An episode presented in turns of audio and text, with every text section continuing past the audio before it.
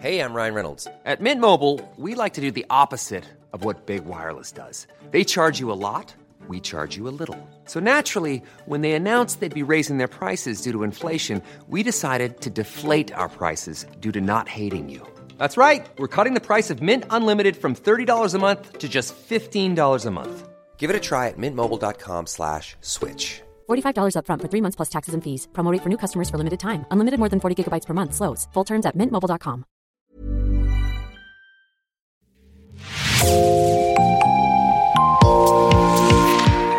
Bonjour, c'est Jean Berthelot de Lagleté de l'équipe Podcasting. Bienvenue dans L'actu dans la poche, le podcast quotidien d'actualité du Grand Sud-Ouest, signé Podcasting. Podcasting, ce sont des entretiens avec des journalistes de la région, mais aussi des séries, des longs reportages et des interviews. L'épisode du jour de L'actu dans la poche vous est présenté par Gabriel Taïeb. Aujourd'hui dans Podcasting, nous prenons des nouvelles de notre média partenaire Aki, la revue des marges créée par letype.fr, qui lance une nouvelle campagne de financement participatif pour son troisième numéro. Pour nous en parler, nous recevons Laurent Bigarella, directeur de la rédaction du site et de la revue. Laurent Bigarella, bonjour. Bonjour Gabriel. Avant d'entrer dans le vif du sujet, un rappel important pour nos auditrices et nos auditeurs, quel type de revue est Aki alors, euh, Aki, c'est une revue semestrielle, euh, papier, qui euh, fait 132 pages et qui va explorer ce qu'on appelle les marges néo-aquitaines, donc à savoir les cultures alternatives, les cultures émergentes et indépendantes de la région Nouvelle-Aquitaine, donc du Pays Basque jusqu'à la Creuse. Et euh, c'est une revue euh, qui se veut aussi pluridisciplinaire puisqu'on parle avec un prisme très culturel et artistique, mais on parle autant de musique que de cinéma, que d'art visuel, que de d'architecture, voilà, toutes les pratiques artistiques, on essaye de, de, les explorer avec une thématique qui chapeaute chaque numéro et qui nous permet de construire un fil narratif au fil de, de la revue. Nous n'allons pas faire durer le suspense plus longtemps. Après avoir dédié votre premier numéro aux contre-cultures et votre deuxième aux périphéries, quel sera le thème de ce troisième volume? Alors ce troisième numéro, il sera consacré à une thématique qu'on a intitulée Art écologique. Alors on a un petit peu euh, cherché, enfin c'est pas le, terme idéal on va dire, pour être tout à fait transparent, mais on n'arrivait pas à trouver un terme qui incarne parfaitement ce qu'on voulait euh, montrer, à savoir en 2023 comment les artistes, comment les structures culturelles euh, peuvent agir à, leur échelle pour euh, la protection de l'environnement, pour la protection de la, biodiversité et plus globalement comment euh, ces acteurs culturels réinventent un petit peu leurs pratiques à l'aune du dérèglement climatique. Est-ce que des nouveautés sont au rendez-vous par rapport aux revues précédentes dans le support ou dans la manière de traiter les choses? Alors, euh, on reste sur le, le format qu'on a connu sur les, le premier et le deuxième numéro euh, de Haki. Donc, pas de nouveauté, euh, si ce n'est que nous, sur notre processus de fabrication, on a un petit peu euh, mieux anticipé les choses, on va dire, parce qu'on a bien perçu avec le premier et le deuxième numéro de l'effort et de l'investissement que représente la production d'une telle revue. Donc euh, voilà, on a c'est plus sur le processus de fabrication lui-même que les choses ont un petit peu évolué. Par contre, sur le plan éditorial, il y a peut-être euh, par rapport, mais c'est lié finalement à la thématique qu'on a choisie, une, euh, une volonté peut-être plus forte de prise de position et d'engagement sur ce troisième numéro de la part des contributeurs et de contributrices, ou en tout cas de certains ou certaines d'entre elles. Donc euh, voilà, c'est peut-être à cet endroit-là qu'il y a quelques changements, mais sur le reste, euh, non.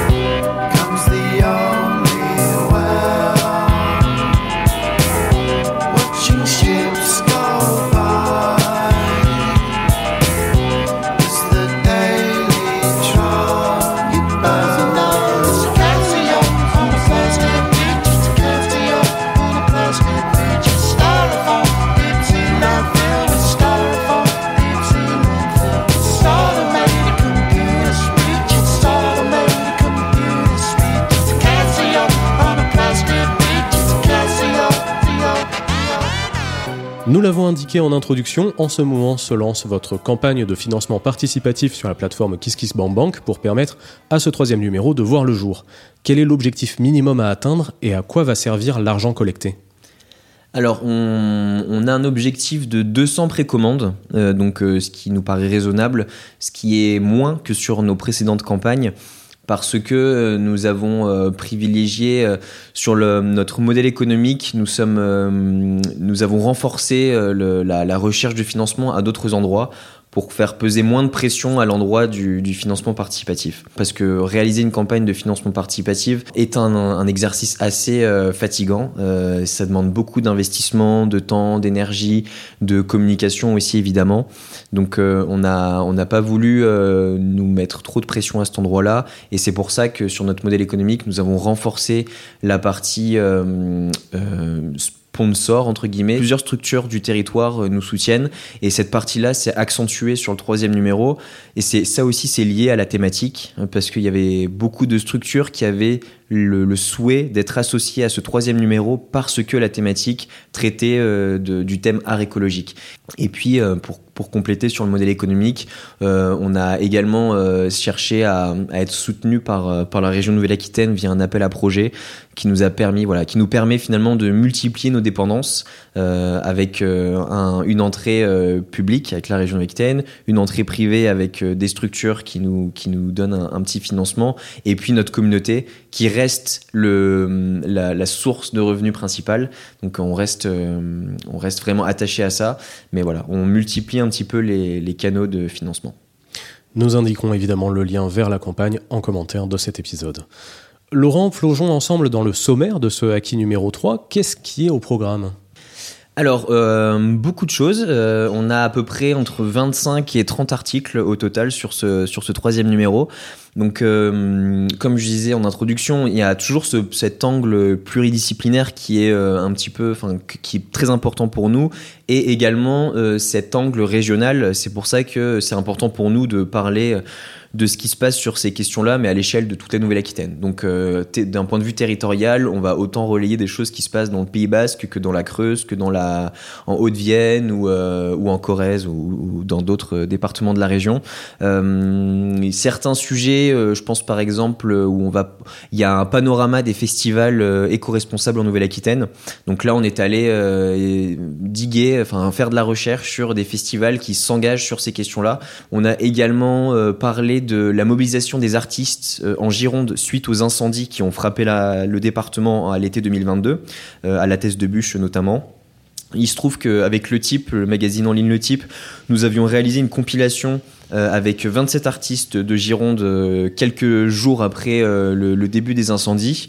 Et, donc là, ben, à, l'occasion de la sortie de ce nouveau numéro qui est très en lien avec l'esprit de notre compilation que nous avions sorti à l'été 2022, on est allé ressolliciter les artistes qui avaient participé à la compilation, en tout cas certains, certaines d'entre elles, pour leur demander pourquoi vous avez souhaité euh, participer à ce projet? Qu'est-ce qui vous sensibilise sur cette question? Pourquoi vous avez voulu participer à un projet comme celui-ci? Et pourquoi vous considérez votre rôle, vous en tant qu'artiste, comme important pour euh, bah, mobiliser, sensibiliser sur ces questions-là? Et puis, euh, on, va, on va également parler d'un projet dans les Landes qui s'appelle la Forêt d'art contemporain.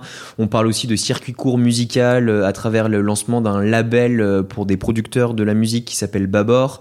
On a un article sur les liens entre danse et euh, le monde vivant, comment la danse peut nous aider à repenser un lien avec le vivant. Euh, donc ça, c'est un, article assez intéressant euh, qui, qui prend appui sur une initiative qui est de, Biarritz et puis sur les travaux d'une metteuse en scène de Charente-Maritime. Donc voilà, on parle autant. Il y a aussi un article sur plusieurs films en lien avec la Nouvelle-Aquitaine qui évoquent ces sujets-là. Donc on parle vraiment de ce sujet euh, de l'écologie dans la culture et les arts à travers la musique, à travers le cinéma, à travers la danse, euh, à travers euh, des créations plastiques, la scénographie. On essaie de le prendre à plusieurs échelles. Vous, en tant que directeur de la rédaction, est-ce qu'il y a un sujet qui vous tient particulièrement à cœur? Euh, alors oui, il y, en a, un en particulier, même si évidemment tous euh, ont, beaucoup de, de valeur et, j'y attache beaucoup d'intérêt, mais celui qui s'appelle Tracer la lutte, qui a, été écrit à quatre mains par euh, Serena Evely et Marien Chazette. Ils ont écrit un article sur...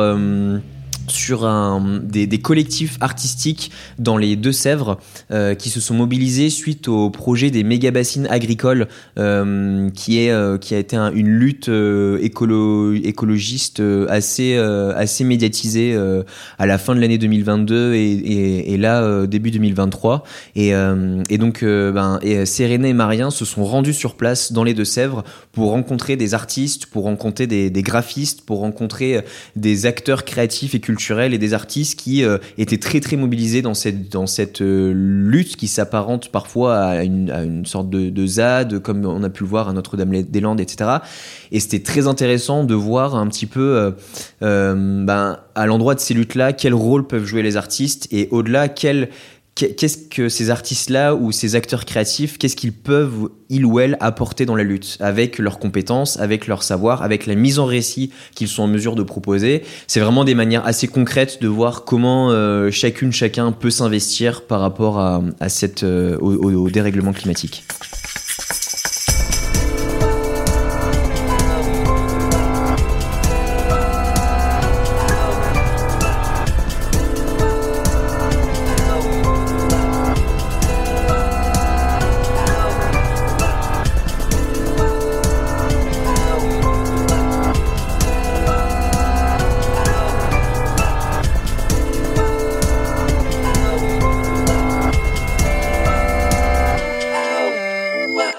Vous l'avez indiqué, le projet a désormais plusieurs années. Qu'est-ce que vous a appris l'expérience des deux revues précédentes? Est-ce que euh, se lancer dans l'aventure papier, ça a été vraiment bénéfique pour vous? Et aujourd'hui vous dites c'était la bonne décision? Oui, oui, on est, on est évidemment euh, euh, forcément très, très content et contente d'avoir fait ce choix parce que d'une part, ça nous a permis de, d'avoir une approche complémentaire de ce qu'on faisait par ailleurs avec le type. C'est-à-dire, comme je disais tout à l'heure, mais le type, on est beaucoup sur de l'actualité, sur du, de la, de la de réaction, réaction par rapport à, à, de, à quelque chose de chaud, alors que Aki nous permet de prendre beaucoup plus de recul et surtout par ailleurs, euh, le fait de sortir ces appels à articles avec Aki nous offre vraiment une, une mise en connexion avec des personnes très différentes et nouvelles. Et donc même d'un point de vue, euh, bah, ne serait-ce que humain, c'est très valorisant parce que ça nous permet de rencontrer vraiment des, de nouvelles plumes, des nouvelles voix. Et, euh, et, rien que pour ça, l'aventure en elle-même, elle, elle vaut le coup d'être d'être menée. Après, euh, ce ce qu'on a pu euh, apprendre des deux précédentes revues, c'est de d'anticiper les choses, de caler euh, vraiment, parce que sur les deux premiers numéros, on a pu se lancer un petit peu de manière artisanale, où on, lance l'appel article, puis après on, verra un petit peu finalement, on, on, cale pas forcément des dates de rendu, etc. Donc, ce qui fait que les choses peuvent prendre beaucoup de temps. Là, elles ont quand même pris beaucoup de temps sur le, sur le troisième numéro, mais au moins c'était anticipé. On savait, on avait, on avait vraiment défini euh, ce qu'on appelle un, un rétro-planning finalement de bah, à telle date on a besoin d'avoir bouclé ça, à telle date ça, et en fait on savait déjà qu'en mai 2023 la, la revue allait sortir. Donc euh, l'anticipation des choses, et puis après ce que ça nous a apporté aussi, c'est aussi une, forme de légitimité et de rayonnement parce que le type est un, est un projet qui, qui est, enfin que nous on considère important, le, travail qu'on essaie de, mener évidemment, mais, mais parfois montrer à un partenaire qu'on a pu travailler sur un objet papier, ça, ça change un petit peu le regard qu'on porte sur nous. Et euh, ce, que, ce que parfois le, le web peut être... On, pourrait être considéré comme un blog, ce qu'on on se considère pas comme un blog évidemment, mais des gens pourraient penser ça. Et quand, ces personnes voient le travail qui est mené, le travail d'édition, le travail de rédaction, le travail de même de, mise en page, de direction artistique, de tout ce travail-là, il, est plus palpable à travers euh, une revue papier. Donc euh, ça nous a apporté aussi euh, une forme de légitimité finalement qui est aussi bonne à prendre. Laurent Bigarella, merci. Merci beaucoup Gabriel. Nous vous souhaitons une campagne de financement réussie et une longue vie à Aki. Merci Gabriel Taïeb, c'est la fin de cet épisode de podcasting, l'actu dans la poche. Merci d'avoir écouté, réalisation Olivier Duval, rédaction en chef Anne-Charlotte Delange, production Sophie Bougnot, Clara Echari, Myrène Garay-Cochea, Agathe Ternier, Inès Chiari, Raphaël Lardeur, Raphaël Orenbuch et Marion Ruot, coordination éditoriale et programmation musicale Gabriel Taïeb, iconographie Magali Marico. Retrouvez-nous chaque jour à 16h30 sur toutes les plateformes d'écoute. Podcasting, c'est l'actu dans la poche.